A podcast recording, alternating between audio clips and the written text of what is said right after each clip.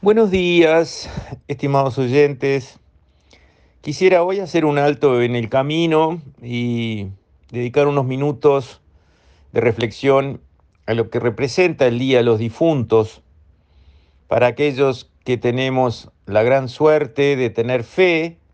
Es un momento importante porque nos hace pensar en las personas que quisimos mucho y ya no están y dedicarles tiempo a rezar por ellas, a visitar su tumba y a tener, digamos, esa espiritualidad de acercarnos, digamos, básicamente a los que ya no están a través de nuestras plegarias.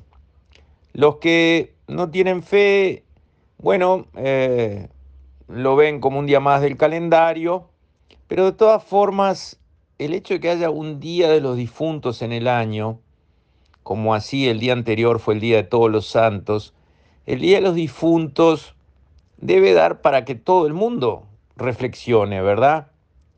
Y reflexione por la muerte en el sentido del fin de una etapa, de un ciclo. Es increíble, pero todo lo que conocemos nace, crece, se desarrolla y finalmente muere.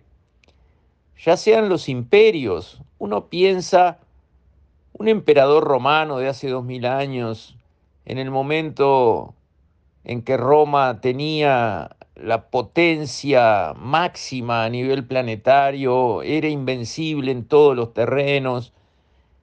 ¿Podría él haber pensado que el imperio romano iba a caer?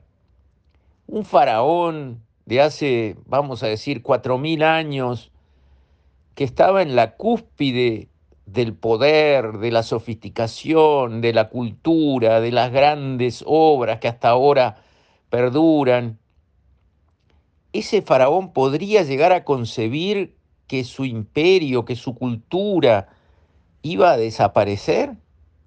Y lo mismo con, digamos, los grandes emperadores de Babilonia o los persas eh, en general, uno piensa en las épocas del código Amurabi, un avance increíble, sofisticación, un lujo increíble y eso también se borró del mundo. Y así siguiendo, esas grandes empresas del pasado, que eran todopoderosas, desaparecieron en un abrir y cerrar de ojos.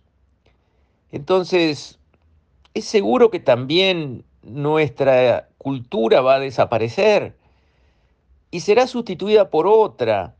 Habrá cambios, pero así como aquellos grandes jefes del pasado seguramente no pudieron concebir que su mundo iba a desaparecer y cambiar, porque era tan potente, tan avanzado, tan tecnológicamente impresionante, que a quién se le iba a ocurrir que de todo eso iban a quedar nada más que ruinas. ¿A quién se le podía ocurrir? ¿A un loco? Bueno, ¿y por qué nuestro mundo, nuestra civilización, nuestros grandes países con todo su adelanto tecnológico, por qué estos sí van a durar para siempre? A ver, si eso nunca sucedió. Y eso creo que a, a nosotros nos debe ayudar en el ejercicio siempre necesario de la humildad, de no creérsela, de no dar todo por ganado, por resuelto, en absoluto. Sí, claro, en nuestro tiempo de vida, que es muy cortito sobre la tierra, es un chispazo nomás, puede ser, sí, que las cosas sigan como las estamos viendo, acelerándose el cambio como se está acelerando porque hay personas que están bien veteranas en los 90, en los 100 años, y en su vida el mundo pasó de andar en carreta y a caballo a, digamos, eh, llegar a la luna, andar en jet, a nacer la internet. Los cambios en una vida han sido más rápidos y violentos que los cambios en milenios anteriores. Y esto no tiene pinta de enlentecerse, sino todo lo contrario, parece que se va a ir acelerando. Pero aún así, pensar que los imperios han caído todos, pensar que las grandes empresas han caído todas, pensar que todo tiene un principio, un crecimiento y un fin, y después comienza otro ciclo, es un ejercicio bueno. Es un ejercicio que nos hace conquistar la modestia, la humildad, bajar un cambio y mirar un poco hacia alrededor de nosotros pensando, bueno, en el fondo, ¿qué es lo que va a quedar? ¿Qué es lo que nos vamos a llevar? Nos vamos a llevar los afectos, las relaciones, increíblemente nos vamos a llevar lo que dimos, lo que entregamos, lo que hicimos por amor. Eso es lo que nos vamos a llevar. No nos vamos a llevar el campo que compramos o la casa que construimos o la empresa que fundamos. Esa no va a ir con nosotros.